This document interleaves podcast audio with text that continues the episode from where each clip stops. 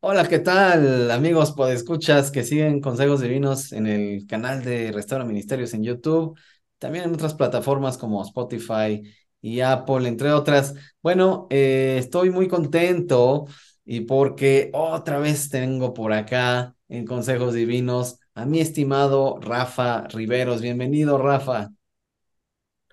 Muchas gracias, Efra. Un placer estar otra vez contigo. Ya tenía un tiempo que no había grabábamos juntos, así que como siempre es un placer servir a la iglesia, servirte a ti estamos aquí para lo que podamos aportar.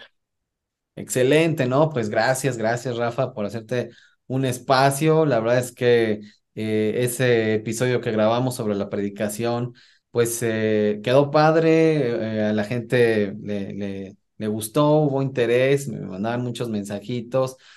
fue, fue de bendición. Y bueno, en esta ocasión, pues se acerca la reforma, se acerca un aniversario más, eh, una conmemoración más de la reforma protestante.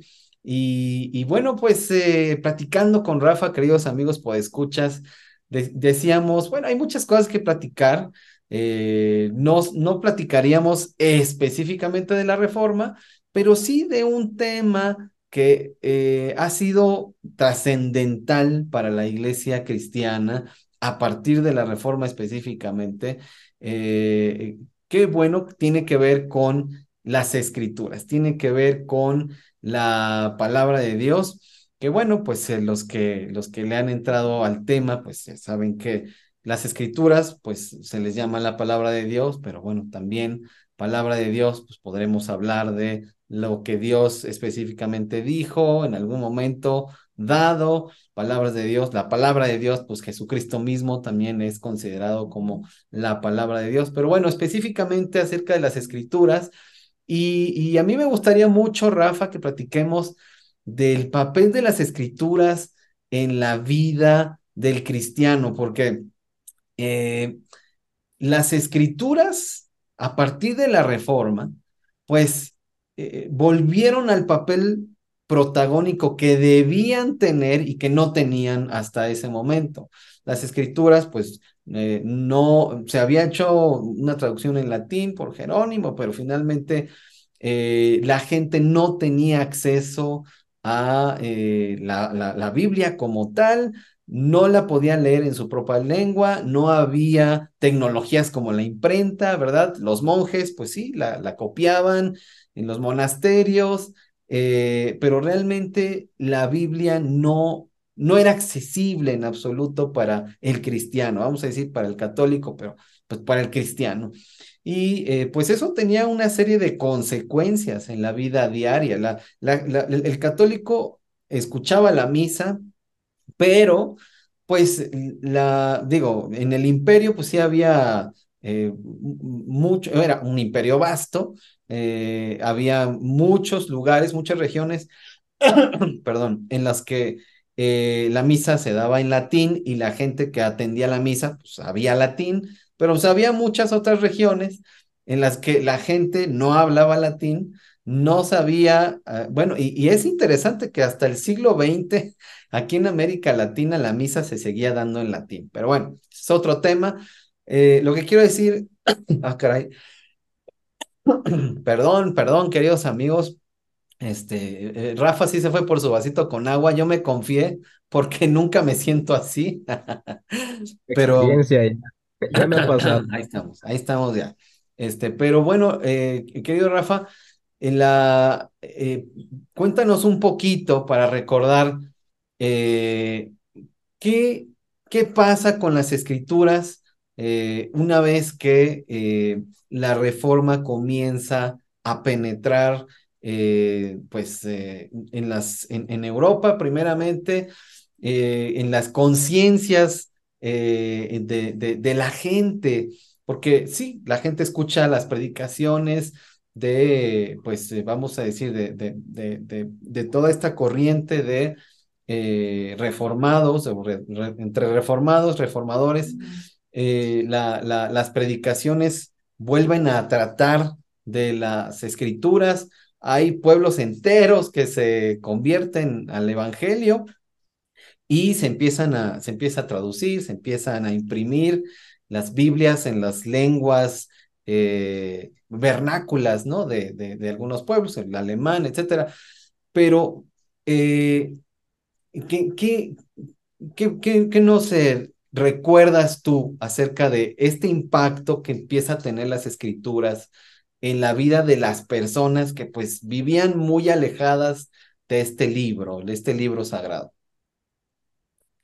Sí, fue como bien tú dijiste, la reforma se recuperó una visión uh, preeminente, digamos, de las escrituras. No es que no se tuvieran eh, para los monjes o los sacerdotes, ellos tenían disposición del texto en latín, de la Vulgata latina, esta traducción eh, clásica de las escrituras al latín por Jerónimo, desde los idiomas originales, no desde la Septuaginta. Entonces, eh, fue, fue algo muy valioso para, para, para toda la, la iglesia en un sentido general, eh, pero, eh, como bien dices, eh, en un sentido individual o del, de, laico, no lo tenían disponible, ¿no? Era visto como incluso un peligro de que un laico pudiera interpretar las escrituras aparte del magisterio de la iglesia.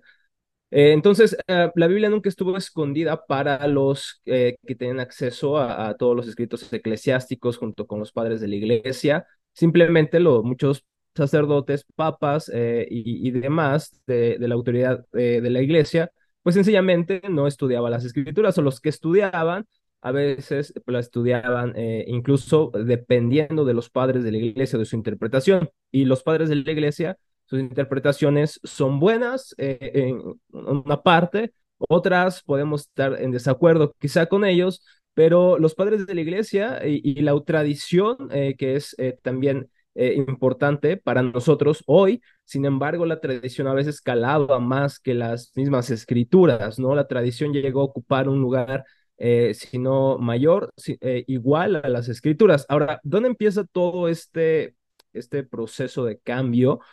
Creo el detonador, estoy de acuerdo con Arcis Sproul al llamar al detonador de la sola escritura y de la preeminencia de las escrituras en la vida de la iglesia, es cuando este Martín Lutero recibe en el 1500 aproximadamente una bula papal eh, para eh, que él rinda cuentas de sus declaraciones, eh, que ponía en tela de juicio muchas de las declaraciones de la iglesia en general, especialmente del Papa. Y entonces, en, el, en abril, 19-20 de abril de 1521, él es llamado a la dieta de Worms y le piden, oye, tienes que retractarte de tus libros y todo esto. Eh, y entonces son las famosas palabras de Martín Lutero que hemos oído año tras año en estos meses sobre todo. Dice, yo no puedo someter mi fe al Papa ni a los concilios. Eh, no, no, ellos no son mi autoridad. Dice, a menos que me convenzan con las escrituras o por la razón evidente, no me retractaré ya que mi conciencia, e, esta es la palabra importante, está cautiva a la palabra de Dios. Y no puedo actuar en contra de la palabra ni en contra de la conciencia porque es incorrecto y peligroso y si aquí estoy, no va a ser otra cosa que Dios me ayude. Y dice Arcis Pro, ¿no? E, e, este es el momento donde sola escritura se transforma en un grito de guerra para todos los protestantes. Ahora tenemos que definir también esto, ¿no? Porque cuando decimos sola escritura, se malentiende diciendo solo la escritura y nada de confesiones de fe, nada de concilios, nada de tradición. Ah, eso sería un error, sería una mala interpretación de sola escritura. Como muchos eh, pseudoapologistas en redes sociales plantean que la sola escritura hacemos a un lado a los padres de la iglesia, hacemos, eso es, eso es un error realmente muy infantil acusar a los protestantes de dicha cosa, puesto que creemos en las confesiones de fe. Algunos abrazamos, por ejemplo, los presbiterianos abrazamos la confesión de fe de Westminster, nuestros hermanos bautistas eh, eh, particulares abrazan la eh, la Confesión de Londres, eh, la Segunda Confesión de Londres, eh, algunos congregacionalistas, la de Saboya, etcétera. Somos una tradición confesional, ¿no? Entonces, no hacemos a un lado las, las confesiones, no hacemos a un lado sobre todo los primeros concilios de la iglesia, valoramos lo que tienen que decir los padres de la iglesia, valoramos la interpretación de los padres de la iglesia, que creo deberíamos recuperar en gran parte, en gran medida, después de eh, estamos viviendo una época eh, con aún migajas o repercusiones de la, de la crítica, eh, alta crítica, que surgió desde la, modernidad hasta nuestros días, creo que ha calado mucho. eh, incluso leemos, creo, las escrituras muy racionalmente y naturalistamente, aunque no seamos naturalistas, eh, y tenemos que recuperar una visión exaltada de las escrituras y de Cristo en ellas. Eh, entonces considero que los padres de la iglesia y las confesiones y los credos y, los catecismos que hemos visto a lo largo de la historia que la iglesia ha usado para el bien de la misma, eh, creemos en eso. Entonces, ¿pero qué cambió después de haber entendido que las escrituras son nuestra suprema autoridad? Eso significa sola escritura. ¿Qué es nuestra autoridad? Ahora, es muy importante este tema que planteas, Efra, porque creo que hay un también, hay que reconocer esto, hay también un peligro de, de ser reformados y abrazar la reforma eh, en un sentido in intelectualista meramente, donde nos encanta hablar de la sola escritura, nos encanta leer sobre la escritura o comentarios sobre ella, pero en la práctica probablemente nuestra cosmovisión esté dirigida por algo más o por alguien más que no sea Dios. Me encanta cómo la Confesión de Fe de Westminster en su primer capítulo, en, el artículo 6, dice que todo el consejo de Dios, tocante a todas las cosas necesarias para su propia gloria y para la salvación, fe y vida del hombre, está expuesto en las escrituras.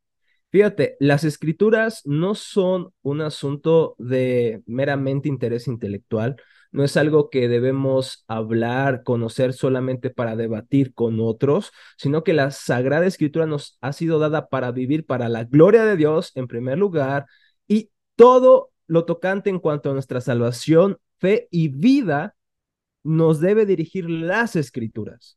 Probablemente estemos muy contentos de que nuestras declaraciones estén fundamentadas por las escrituras, pero hay que preguntarnos cómo eso ha afectado nuestras vidas, cómo eso ha calado en nuestra relación con nuestra esposa, cómo eso nos ha hecho más dóciles, más como Cristo, más humildes.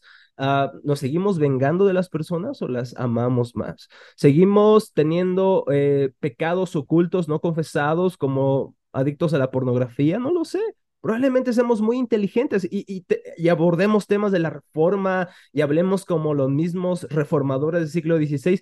Pero si las escrituras no nos están transformando, nos están reformando desde acá adentro, ¿de qué sirve todo nuestra, nuestra palabrería, nuestro parloteo? Uh, hay un personaje, eh, eh, me encanta mucho el libro de El progreso del peregrino, eh, de John Bunyan. Claro. Eh, no estoy de acuerdo que, que, se le cae la carga hasta que llega a la cruz. Creo que Cristo nos da su paz antes de llegar a la gloria misma, ¿no? Cristo ya claro. nos da descanso. En eso, no, en eso no solamente estoy de acuerdo con Bunyan, uh, y bueno, no voy a pelear con él porque es mucho más inteligente, fue mucho más espiritual que yo. Pero lo que sí me encanta es, eh, eh, me encanta en ese sentido porque creo que sobre todo en una época de mi vida me puedo identificar con mucho este personaje llamado locuacidad. Locuacidad le encanta hablar de la fe, le encanta debatir sobre la elección, sobre la predestinación, pero es un demonio en su casa y es un ángel en la calle. Entonces podemos vivir como locuacidad, ¿no? Nos encanta hablar, nos encanta enseñar, tú y yo somos maestros, entonces nos encanta hablar, nos encanta enseñar a otros, pero no sé si eso realmente sea solamente una afición o realmente sea algo que nos esté transformando, porque las escrituras para los reformadores, aún con sus errores también, son, eran hombres eh, al final de cuentas, eh, pues no vemos que se acercan a las escrituras como algo solamente, solamente, académico, es algo que está transformando su vida, es algo que está transformando sus relaciones, es algo que está transformando su ministerio, es algo que transformó, impactó sus propias vidas.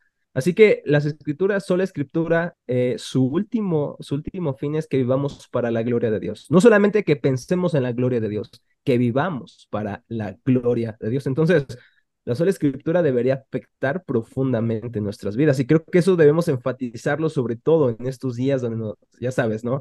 Ahorita es el, el, el, el, trend topic, hablar acerca de la reforma, eh, es, es, es muy, muy, no sé si es un avivamiento intelectual o no sé cómo llamarle, pero después de esto ya se acabó, ¿no? O sea, sí, muy bonita sola escritura, pero ¿qué pasa con nuestras vidas? Y ahorita me estoy acordando que en Teología para la Vida hace tres años o cuatro hicimos unas conferencias online, solamente fue como, eh, no sé, José Lo Mercado, Díaz, Pastor Jorge Hernández de Chiapas y, y, mi pastor, Pastor Víctor Cruz, hablaron sobre las implicaciones de la, de la sola escritura para nuestras vidas los voy a invitar a que lo puedan ver, a buscarlo por ahí, a ver si a- Sí, sí, a- le sí. paso a Efra el Sí, link ¿sabes para qué? que. Pásame la liga y lo ponemos en la descripción del video para que puedan checar, ¿no? Excelente, excelente. Pues esa es la idea, ¿no? Que, que es, la escritura nos cambia. Ajá. exactamente, ¿no? Y, y pensando, a mí me gusta mucho enseñar historia del cristianismo.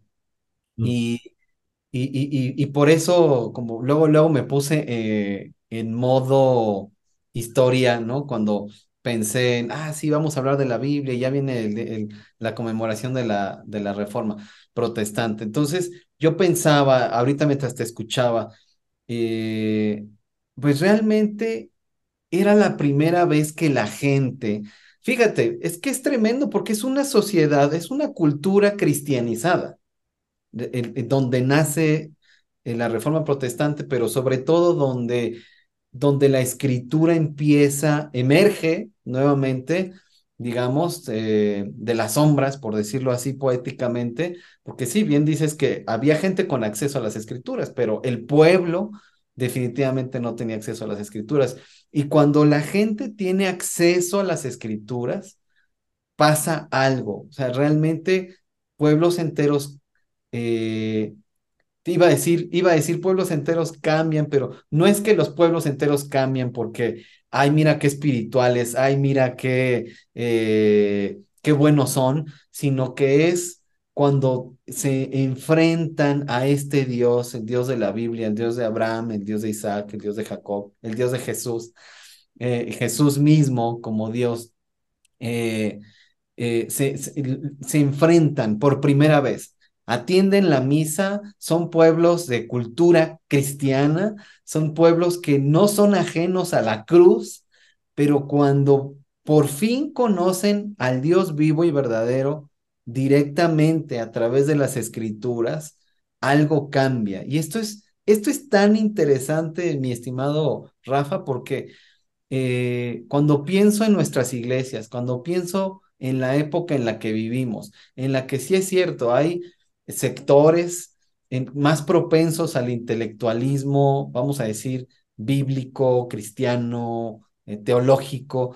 eh, sí, sí es cierto, creo que por muchas décadas eh, ha, ha habido ese énfasis en muchas de nuestras iglesias y, y- pienso, pienso que estamos en un tiempo, me voy a atrever a decirlo, a lo mejor estoy alucinando, pero quiero pensar en que podríamos estar viviendo un tiempo similar similar. eh, no, no, no quiero obviamente comparar. eh, se necesitan eh, muchos ingredientes y se requirieron décadas de, e incluso laicos católicos, décadas, siglos, de que incluso laicos católicos denunciaron los abusos, denunciaron eh, el libertinaje, denunciaron muchas cosas que ocurrían y, y, y, en estas denuncias ellos no tenían la menor intención ni de separarse de la Iglesia Católica y, y, y ni siquiera conscientemente de reformar, sino que su, su conciencia les apelaba a hacer estas denuncias y decir, esto no, es, esto no es la iglesia de Jesucristo, esto no es por lo que Jesús murió, esto no es lo que debería ser. Y obviamente, pues como, como muchos otros reformadores, eh, pero reformadores como ya al, al, en, en, con la distancia propia que da el tiempo, porque ellos mismos no se veían como reformadores. Estoy hablando de siglos antes de Lutero y de Calvino y de No se llamaron así ellos. ¿Cómo? No se llamaron ellos mismos reformadores Claro, pero cuando uno observa, exactamente, pero cuando uno observa el ímpetu con el que ellos querían impulsar cambios al interior de sus iglesias, cuando, cuando ves lo que ellos eh, eh, estaban diciendo, con lo que ellos querían provocar, que, que, que, ocurriera en la iglesia, pues puedes decir, pues estos cuates eran reformadores. Ahora, tuvi tuvieron que pasar muchas cosas, como te decía, muchos ingredientes tuvieron que mezclarse a lo largo del tiempo eh, en lo social, eh, y en lo social quiero decir, pues en las injusticias sociales eh, que había en el tiempo, porque también eso fue un detonador de el hambre que había por el evangelio de Jesucristo y de y por consiguiente de, la palabra de Dios. Entonces, se conjugaron muchas circunstancias y lo que quiero decir, perdón por este preámbulo tan grande, pero lo que quiero decir es que eh, vivimos un tiempo el Evangelio en México y en América Latina es muy joven comparado con, con, el, con, con Europa, el mundo eh, pues que, que, surgió a raíz de, de, de, de que la, la, cultura cristiana eh, se, se, empezó a difundir y a establecer en un primer momento, ya después hubo, pasaron muchas cosas, pero eh, es muy joven el Evangelio en América Latina. Sin embargo, Rafa, no sé qué opinas tú, pero yo veo, he visto, tiene décadas esto, siento que muy rápidamente nos, y perdón, perdón por, por, por, por, los amigos católicos, no, no quiero ofender con esto que voy a decir. Eh, eh, hay amigos católicos sinceros que aman al Señor con todo su corazón, eh, pero hablando de el, el fenómeno institucional que, que, fue ocurriendo durante los siglos, nos hemos como protestantes catolicizado, estoy inventando aquí una palabra, eh, en el sentido de que muy pronto las tradiciones eh, y que, que, son buenas y muchos, en muchos episodios he dicho, las tradiciones están bien, no son el problema, el problema es que las ponemos antes de las cosas importantes. Y, y siento que muy rápidamente como protestantes empezamos a perder la, la, la, eh, la sensibilidad de lo importante y nos empezamos a acomodar a una cultura eh, cristiana protestante que se empezó a desarrollar muy pronto en nuestros países latinoamericanos, en México. Entonces, ¿a, a, qué voy con esto? Con que las escrituras, creo que generaciones, generaciones que ya hay, pero generaciones que vienen, si, si nosotros buscamos a Dios y eh, utilizamos las escrituras como el medio para llegar a Dios, para relacionarnos con Dios, y en vez de que el conocimiento de las escrituras sea la meta, que la meta sea Cristo y nuestra comunión con Él. Y, y, y, si, y si, porque escucho ya muchas voces que están apelando a esto, ¿no? Y, y, y por alguna razón, pues eh, todavía como que la chispa no, no prende. Yo eh, me gustaría, me gustaría decir que sí, pero sé que es un proceso. Y yo creo que algo que nos hace falta, y con esto termino, Rafa, este comentario, algo que hace falta, porque ahí están las voces, ahí está ya la conciencia de que eh, hemos puesto a las escrituras como meta y por eso esta parte del intelectualismo, pero siento que algo que hace falta a, la, a nuestra iglesia cristiana es conectar con el pueblo, conectar con la gente. ¿Y, y con, conectar a qué me refiero? Pues que llevar el evangelio a la gente que está hambrienta de justicia y por eso eh, en nuestros países latinoamericanos también la, la, izquierda radical ha tenido tanto éxito porque habla de justicia y habla de fraternidad y habla de, de valores que son muy cercanos al, al cristiano. Entonces, pero como cristianos siento que todavía estamos, y no hablo yo de un evangelio social como propiamente, ¿no? Estoy hablando simplemente pensando en las circunstancias sociales en las que prendió la mecha de la reforma hace ya poco más de 500 años, fue precisamente que el Evangelio llegó a la gente que lo estaba esperando, que lo estaba necesitando. Y aquí yo cierro simplemente con decir, híjole, cuidemos que como iglesias no seamos un obstáculo para que el Evangelio llegue a la gente que lo está esperando con una gran necesidad.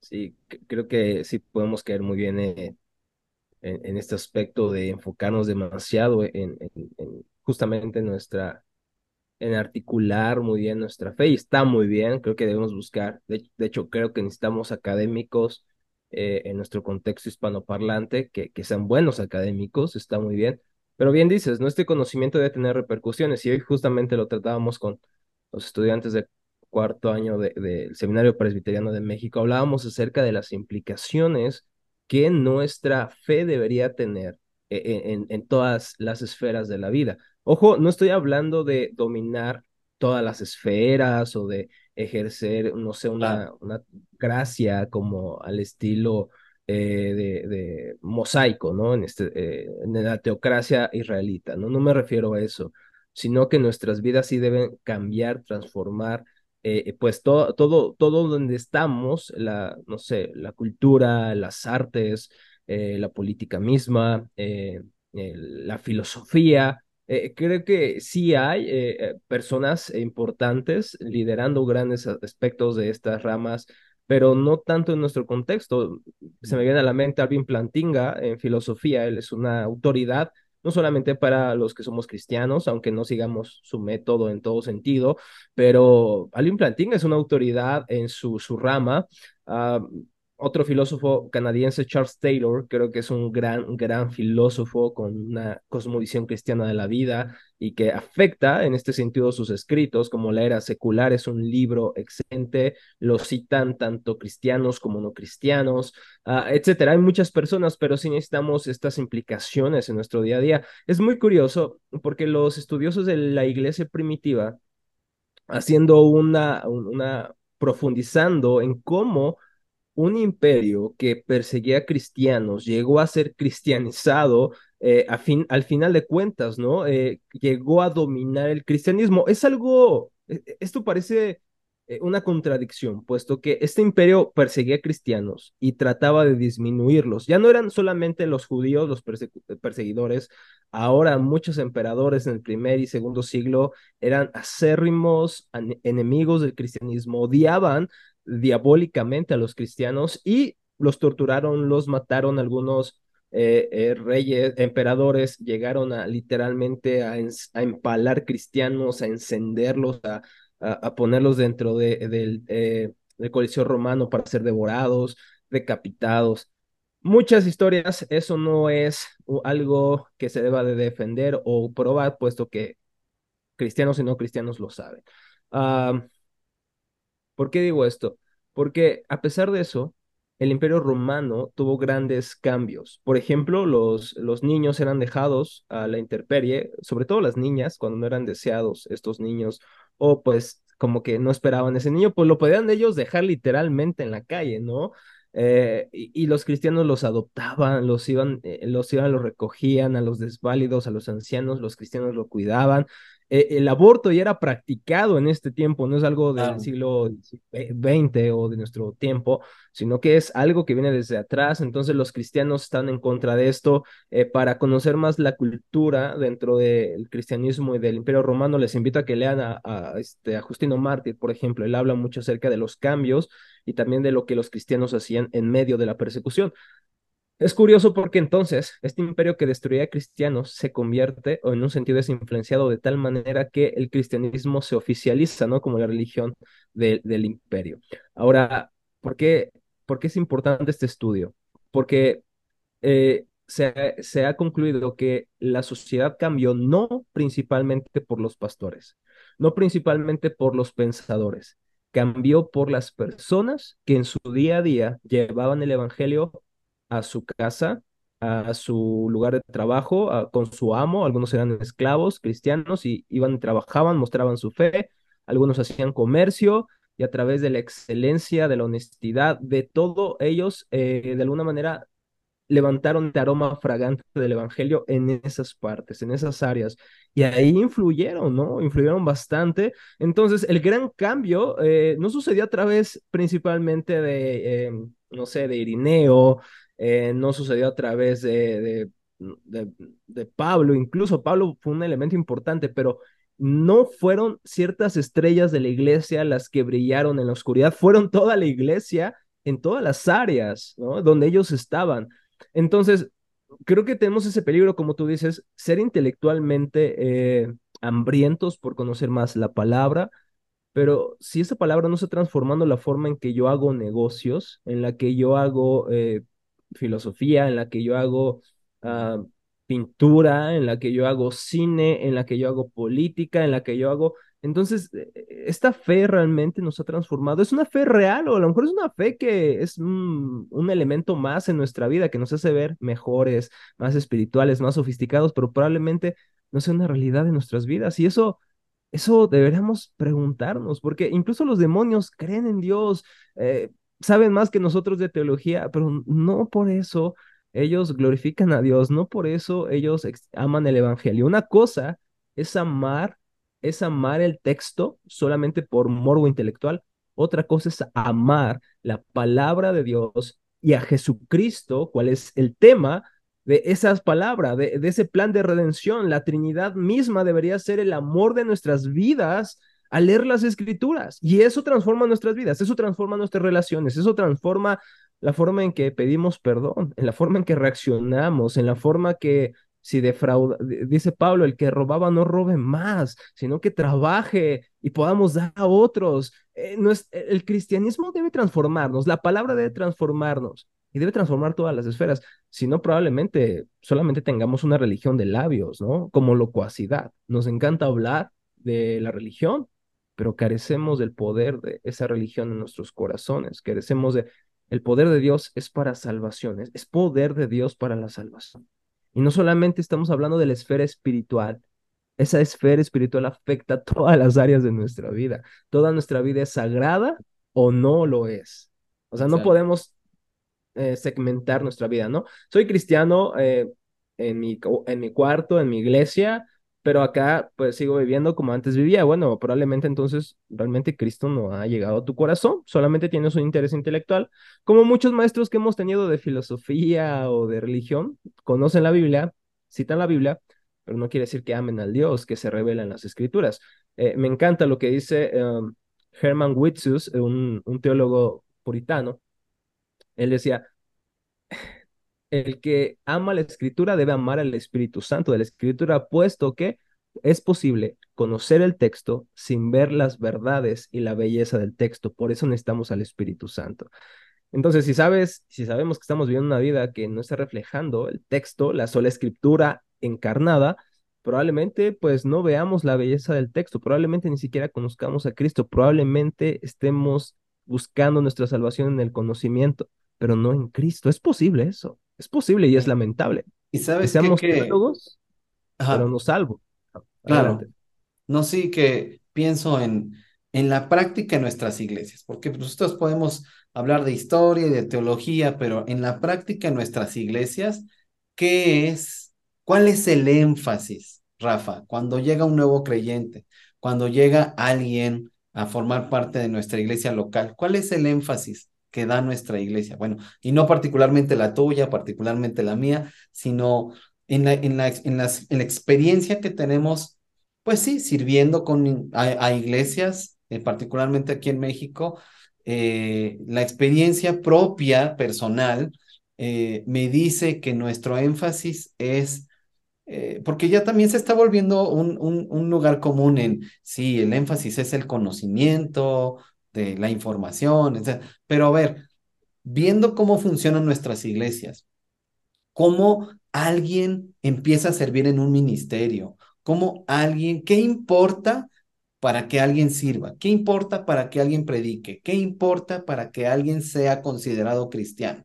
Lo que importa realmente es eh, que cumpla con ciertos requisitos que humanamente imponemos nosotros, como que se reúna con nosotros todos los domingos, que participe en las actividades, que, que se bautice, que venga a los estudios bíblicos o a las clases eh, para que aprenda Biblia, doctrina.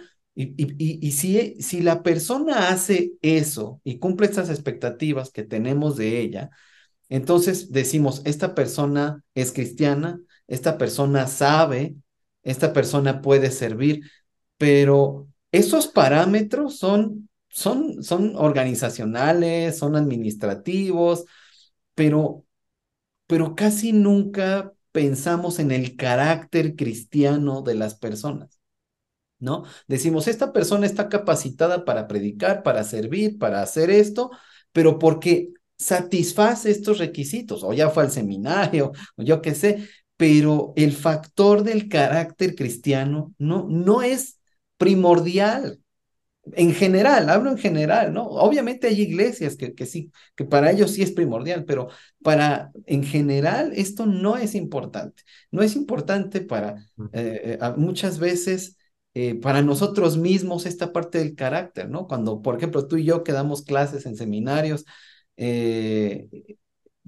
muchas veces te das cuenta que estás más preocupado por dominar un tema que por las áreas de tu carácter en las que te tienes que parecer más a Cristo. Y bueno, en nuestro caso, en nuestro caso vivimos en esa eh, lucha, en ese, con esa motivación, pero no es el común. ¿No? Y, y, bueno, perdón, a lo mejor suena mal que lo diga, de, ah, nosotros, nosotros sí. Pues bueno, eh, yo A he dicho muchas veces que yo no vivía así. Yo preparaba cursos, estaba, era responsable de la escuela dominical de mi iglesia, hacía muchas cosas para mi iglesia, pero yo no me ocupaba, para mí no era importante mi carácter cristiano. Definitivamente, ni para los líderes que yo tuve a lo largo de mi vida cristiana, a ellos no les interesaba mi carácter cristiano, les interesaba que tuviera disponibilidad, que les interesaba que invirtiera ese tiempo, que estudiara lo suficiente, que satisfaciera todos estos requisitos humanos. Pero el carácter cristiano nunca fue importante para ellos y por consiguiente para mí, ¿no? sí, pues eh, eh, obviamente esto también refleja incluso podemos ser reformados hasta la médula eh, doctrinalmente, pero en nuestra praxis, pues eh, seguir más una tradición de mi denominación. ¿no? Si me, de, mi denominación demanda predicadores elocuentes, predicadores o líderes carismáticos solamente, lo cual está muy bien, o sea, son carismáticos.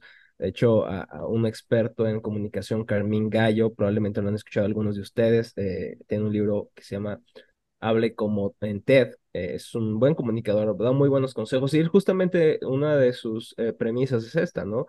Un, líder carismático y te demuestra con estudios, es una persona que va a ayudar más a la gente que alguien que sencillamente es una persona no carismática o no refleja este, este carisma, este ánimo, esta motivación. Eso es bueno, es bueno tener buenos predicadores, es muy bueno, es bueno tener talentos, es muy bueno, pero como decía Robert Murray, Robert Murray Machine, que era, fue un joven, eh, muy joven, murió muy joven de tuberculosis, pero fue un gran predicador. Eh, ten, tenemos un, una biografía de Andrew Bonner acerca de él. Y, y, algunos dicen que incluso antes, para, incluso viendo su rostro, era como suficiente para, para contemplar en un sentido pues el poder del evangelio, ¿no? Era, era un, una persona al parecer muy, este, muy espiritual, ¿no? Muy, muy entregado al Señor, no sé, era una persona que emanaba la presencia de Dios. Y él decía algo, eh, y creo que es el secreto de su ministerio en gran medida. La mayor necesidad de mi gente es mi santidad propia.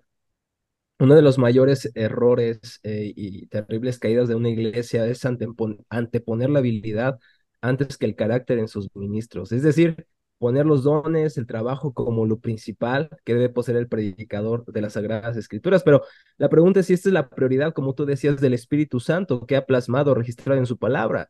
Y, y bueno, hay que ser muy versado en la Biblia para saber que el énfasis que tenemos en la Biblia de aquellos que lideran sobre todo la iglesia está más enfocado en el carácter, le da más prioridad al carácter antes Exacto. que a los dones, ¿no? Porque, eh, por ejemplo, vemos los dos textos clásicos eh, que hablamos del, el carácter del cristiano en 1 Timoteo 1.7, eh, Tito capítulo 1, y, vemos los requisitos de los ancianos, y, me gusta mucho cómo David Platt en un comentario a, estos dos libros, él, él divide la, estás eh, tomando Tito, tomando Timoteo y tomando Primera de Pedro 5, eh, divide como en cuatro secciones eh, cuáles deberían ser las características de un, un, predicador, un ministro, sobre todo un obispo, es la palabra episcopo, un, un supervisor uh, de, la, de la iglesia, un, pastor, un anciano. Y él lo divide en su vida personal, en su vida familiar, en su vida social, en su vida espiritual. Y, y dice, debes hacerte esas preguntas, que básicamente la resume de los textos que te acabo de mencionar, ¿no? Tiene autocontrol, es sabio, es pacífico, es amable, es un dador generoso, es humilde, es paciente, es honesto, es disciplinado. Y fíjate, en estas preguntas no he hablado nada de, de dones, ¿no? Oye, habla bien, oye, trata bien a la gente, oye, este, es carismático, ¿no? Esas preguntas de tanto de Platt que trae de los libros, de, de los textos, no, no, la única cualidad que vemos que es una habilidad eh, es apto para enseñar. Pero ojo, incluso dice, debe ser el mejor enseñando, debe tener aptitudes para enseñar, es decir, que puede mejorar también, ¿no? O sea, Claro, que sea apto, que pueda hablar, no que sea el mejor orador, no que sea un sofista, ¿no? Que solamente hable por hablar, que use la retórica, aunque diga mentiras, no, no, no, que sea apto para hablar, ¿no? Eh, eh, no sé, la pregunta también es, ¿es marido de una sola mujer o tiene a lo mejor conflictos en sus relaciones? A lo mejor es un adúltero, pues no, aunque hable muy bien, ¿no? Eh, si es soltero, tiene autocontrol. Está cuidando, o sea, realmente está protegiendo su vida en contra de la inmoralidad sexual. Tiene hijos, incluso, ¿no? La familia tiene que, que eh, tener eh, eh, cuidada a su familia, ¿no? Y con eso no quiere decir la- las epístolas que deba ser un hombre que deba ejercer dominio absoluto en su casa, sino que sus hijos vean la piedad de su padre y su esposa vea la piedad de su esposo, que digan, pues claro que me voy a, voy a someterme a un hombre que me ama como Cristo amó su iglesia, ¿no? O tratar de hacer eso, ¿no? Eh, Si es hospitalario, si es amigo de extranjeros, si muestra favoritismo. Estas cosas son de carácter, ama la palabra, es un hombre de oración, es santo, entonces, todos los requisitos, tanto de primero de Pedro 5 como de Tito 1 y, y, y de Timoteo, son de carácter, son de carácter. Y nuevamente, podemos estar tan, tan, tan maravillados por los dones que podemos perder lo más importante, ¿no? El efecto que debe tener las escrituras en nuestras vidas y cuánto el carácter importa mucho más que, que los dones. Eh, una frase que creo que resume muy bien esto, para mí es, más vale un carácter aprobado que dones aplaudidos. Vale mucho más un carácter aprobado que dones aplaudidos, ¿no? Porque Sí, creo que eso refleja sola escritura. Eh, sí, podemos escribir un libro de sola escritura, podemos dar talleres de sola escritura, pero creo que el argumento más fuerte de sola escritura son nuestras propias vidas, son, son como cartas escritas por el Espíritu Santo. Eh, y creo que eso es mucho más valioso, ¿no? Creo que es mucho más valioso que, que amemos a las personas eh, de nuestra iglesia, nuestra familia, nuestra esposa, que, que seamos conocidos por santos, por ellas, por estas personas íntimas, que ser conocidos como santos fuera de, ¿no? Es mucho más importante eso. Ah, ah, y creo que corremos el peligro nuevamente de amar tanto hablar de sola escritura, pero a lo mejor reflejar tan poco, y a lo mejor ni siquiera estamos siendo afectados por la Biblia misma, solamente es un interés intelectual. Y sabes qué, Eh, mientras hablas pienso en que probablemente hay gente que está pensando, ay, pues casi casi nos están diciendo que, que, que no leamos la Biblia porque así hay gente, ¿eh? O sea, eh, estamos hablando de énfasis y ya algunos ya están pensando, no, es que nos están diciendo que, que es más importante el carácter y que ya no es necesario, eh, pues, entrar a las escrituras, pero el énfasis que del que estamos hablando aquí tiene que ver con para qué vas a usar las escrituras. O sea, no es que si las leemos, si las estudiamos o no, sino eh, no, no vale la pena ser experto en Dios, sino que lo que necesitamos es ser hijos de Dios, ¿no? Eh, y para ser hijos de Dios, y la, la, la escritura lo deja muy claro, para ser hijos de Dios necesitamos conocer al Padre y relacionarnos con Él. Y esta comunión va a ir produciendo un carácter cristiano, un carácter como el de Cristo, ¿no? Que es obviamente como parte de la obra so sobrenatural del Espíritu Santo, pero todo parte de un énfasis. Me, va, acerco a las escrituras. ¿Para qué me voy a acercar a las escrituras? ¿Para solamente eh, presumir un conocimiento? para satisfacer una curiosidad, para presumir, para tener en redes sociales unas eh, discusiones muy largas y, y además muy, muy deshonrosas, muy vergonzosas, eso sí, eh, porque tú ves a los cristianos peleándose por, por quién tiene la razón y es una guerra de versículos, ¿eh? Es una guerra de versículos. Se está usando las escrituras para qué?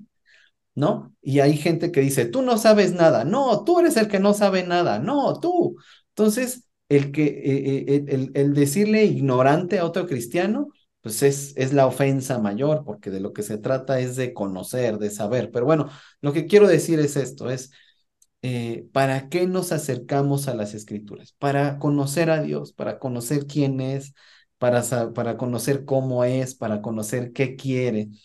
Y eso está, las escrituras son eso, de pasta a pasta, es Dios, conocer cómo se relacionó Dios con las personas, personas reales, personas que existieron, y entender a través de eso quién es Él, y entonces, de esa manera voy a saber quién soy yo, porque mi identidad como hijo de Dios va a permear todas las áreas de mi vida, ¿no?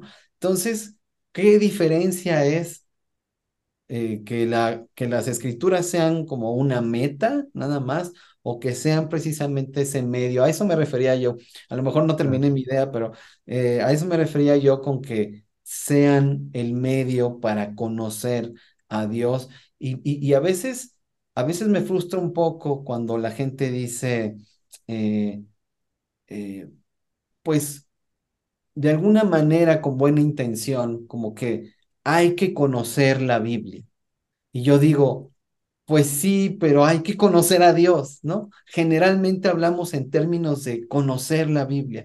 Y yo digo, conocer la palabra de Dios. Yo digo, sí, conozcamos a Dios mismo, conozcamos a Jesús, la palabra, pero claro, pues tenemos que partir de algo que es precisamente lo que Dios ha dicho de sí mismo, porque es increíble, mi estimado Rafa, la gente, aún en nuestras iglesias, aún escuchando predicaciones correctas doctrinalmente, vamos a decir, eh, tiene ideas equivocadas de Dios. Se relaciona con un Dios que no es el de las escrituras, porque la gente no acude a las escrituras. Entonces va armando ahí algo extraño que no es el Dios vivo y verdadero. Y bueno, precisamente de ahí la importancia de acudir a las escrituras para eh, desechar conceptos que tenemos. Llegamos al Evangelio y traemos conceptos de Dios. Sin embargo, en nuestro andar, en la vida cristiana, vamos a decir, pues no cuestionamos estos conceptos que ya traemos y no los desechamos. Entonces vamos armando entre lo que escuchamos, entre el predicador favorito de YouTube, entre lo que medio entiendo de las escrituras, vamos conformando un Dios que no es el Dios vivo y verdadero. Pero bueno, ya entramos a otros temas en, que, en cuanto a cómo le hacemos para interpretar correctamente, pero bueno, esa es la idea, ¿no? Está muy bien. De hecho, eso creo que es muy valioso, Efraín, esto que comentas.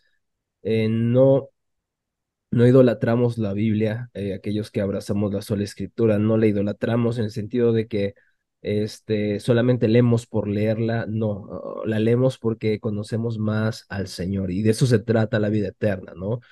Jesús lo dijo en Juan 17.3, ¿no? Esta es la vida eterna, que te conozcan a ti el único Dios verdadero y a Jesús a quien tú le has, eh, enviado, ¿no?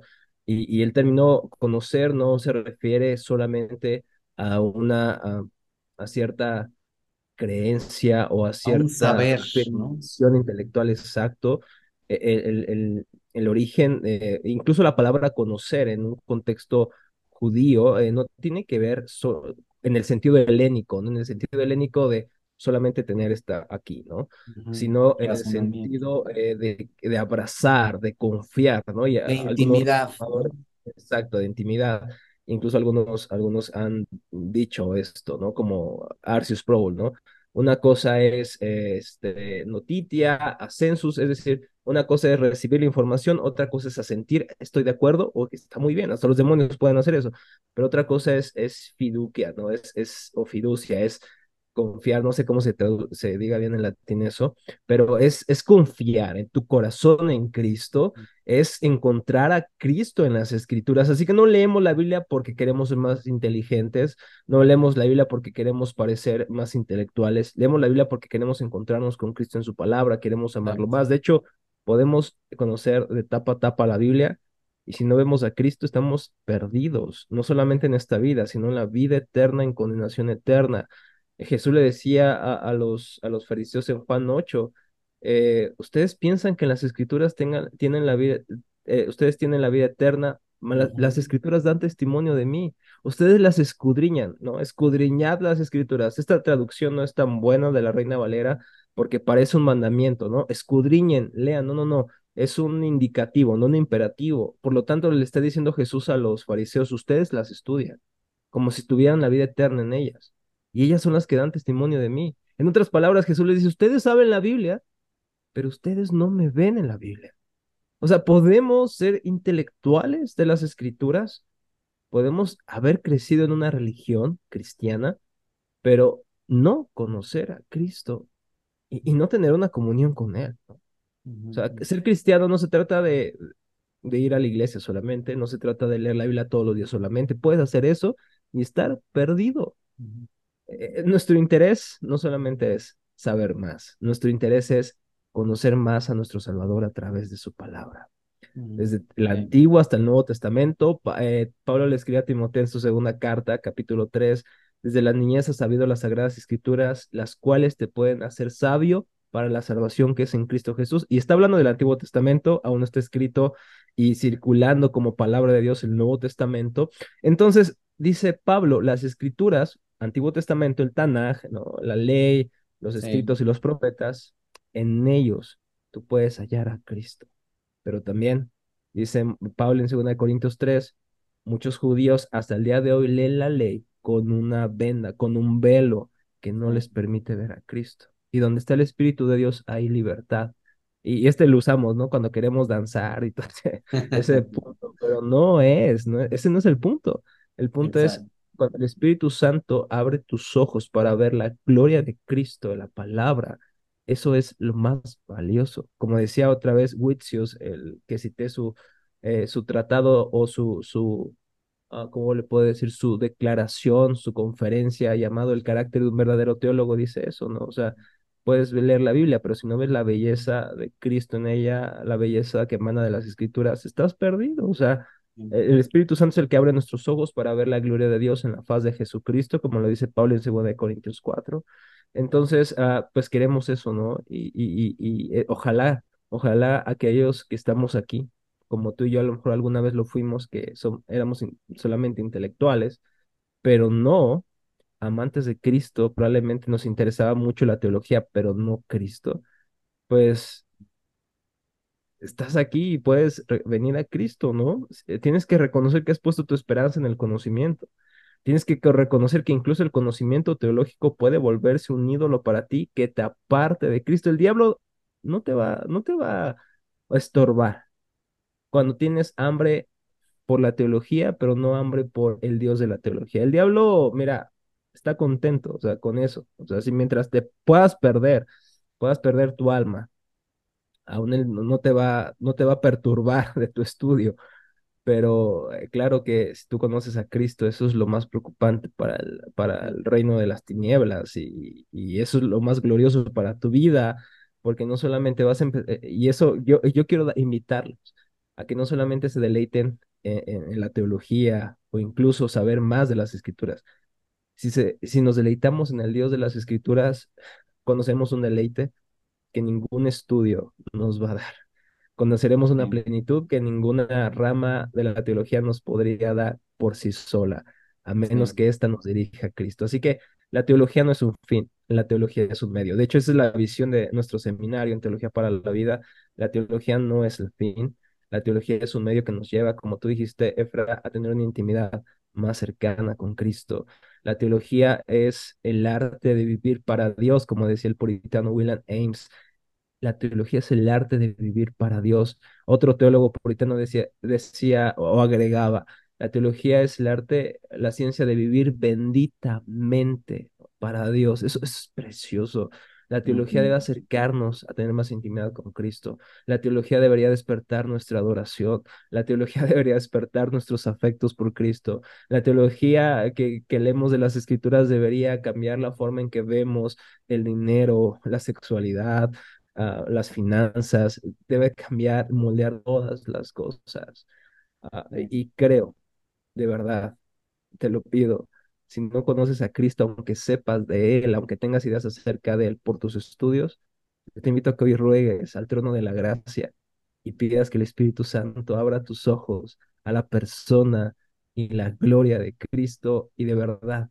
Los estudios que has tenido no se van a comparar en nada con la belleza que verás de Cristo en las Escrituras. Es hermoso poder estudiar teología y a la vez deleitarte en el Dios de esa teología. Yo oro para que cada uno de ustedes, cada uno de nosotros podamos conocer más ese Dios. Yo amo, yo amo estudiar teología, yo amo enseñar teología, pero mi Dios, o sea, conocerlo a Él y mostrarlo a otros, creo que es la labor más hermosa que un hombre pueda tener. Y no estoy dignificando la enseñanza teológica por encima de ninguna otra cosa. Si tú no eres teólogo o no, ah, mm, ni siquiera yo me puedo considerar un teólogo, creo que soy un teólogo en formación, pero si tú tienes otra profesión, puedes glorificar a Dios, pero sí creo que hay un privilegio hermoso en enseñar sobre Dios, porque estamos enseñando sobre la persona más gloriosa, más hermosa sobre todo el universo, Dios en su santa, gloriosa Trinidad. No sé si hay, no creo que haya teólogo que haga justicia cuando enseña acerca de él y no creo que haya pensador, por muy agudo que sea, que pueda penetrar en los, en el misterio de su persona, de su ser. Estudiamos el santo misterio y nunca se nos debe olvidar eso. Somos pequeños todavía, aunque, aunque sepamos mucho, aunque hayamos estudiado una maestría en divinidad, aunque hayamos estudiado un PhD en teología, no sé, cualquier especialización, sí. no existe doctor de Dios, no existe alguien que haya tenido un doctorado o logrado dominar a Dios. Y es Él que es, sabes que cuando, cuando enseñamos de Dios, en cualquier nivel, pero cuando enseñamos de Dios, enseñamos lo que, lo ponemos, lo ponemos en palabras humanas, finalmente. Entonces, ¿De qué otra manera? ¿De qué otra manera podemos comunicar el, la- la- el glorioso nombre? Eh, y cuando digo nombre, no es solo como cómo se llama, sino quién es Dios. ¿De qué manera? Pues en palabras humanas, con las limitaciones que todo, eh, que, que ello implica, pero finalmente enseñamos porque nos relacionamos con Dios, porque hemos tenido un encuentro con Dios, porque las escrituras nos han llevado a Cristo y por eso, por eso nos atrevemos a enseñar, porque amamos, amamos a Cristo y queremos que otros encuentren a Cristo a través de las escrituras también, porque tiene que ser un encuentro personal, tiene que ser, y eso también es un error, ya, ya vamos, ya vamos a terminar, pero solo quiero decir que ese es un, ese es un error típico en la enseñanza nuestra, ¿no? Sentamos a alguien enfrente y le decimos, mira, esto es lo que tienes que creer, y nosotros rumiamos la palabra y se la damos, así como los pollitos también, se la damos en el hociquito ya, ¿no? Digerida eh, también. Entonces, eh, es, es milagroso ver cuando alguien que está en el proceso de conocer a Dios va directamente a las escrituras, lo que Dios produce en esa persona es incomparable. No es nada que tú puedas producir a través de toda esta enseñanza de los conocimientos que puedas comunicar, que claro que hay que comunicar conocimientos, pero cuando la persona se enfrenta directamente a Dios, a Cristo, por ir a las escrituras por sí mismo, es, es maravilloso. Y claro que en el, en el andar cristiano, pues uno se va haciendo de más herramientas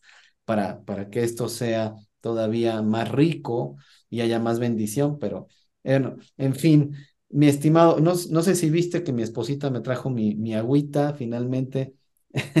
Pensé que era, pensé que era vodka, pero es agua, entonces agüita, bien. agüita, ¿qué pasó, mi, mi hermano? No, voy a editar esa parte, Chihuahua, ¿no? No, hermano, que, que conozcan tus pecados. Bueno, pues mi hermano, mi estimado, ha sido una conversación muy rica y, y- y espero realmente, para mí y yo espero que para los podescuchas eh, haya sido de, de mucha edificación eh, estas reflexiones. Te agradezco muchísimo que me hayas acompañado en este episodio y, y bueno, pues con gusto y con ansias estaré esperando que, que nos volvamos a encontrar por acá o por donde nos encontremos, pero sin duda te, te aprecio mucho, Rafa. Gracias por andar por acá. Un placer, Efra. Es, es un pecado que no nos veamos aquí, estamos en la misma ciudad.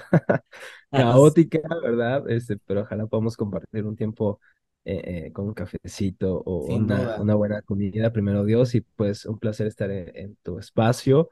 Para mí es un privilegio eh, poder compartir esto con la iglesia. Ah, Aquí estoy solamente con un hermano más, eh, no soy mejor que nadie, eh, Dios lo sabe, Dios lo sabe, pero si podemos eh, apoyarte en algo más, Efra, estamos aquí para servirte. Así que aunque Cristo sea glorificado y pueda ser conocido, atesorado por la iglesia, eso es, eso es lo que es nuestra pasión también, entonces, nuestra suprema pasión más bien. Así Sí. que Amén un a saludo a eso, tu amén. Bueno, Creo que es el primer amén que digo en, en, en el podcast, así que, pero, pero, te- pero fue, lo ameritaba, pues, lo Fue ameritaba. poderoso. Bueno, pues eh, nos despedimos. Gracias, mi estimado Rafa, y gracias a ustedes por escuchas que nos acompañaron hasta aquí. Me despido y, y nos vemos en el siguiente episodio. Que Dios sea contigo y hasta pronto.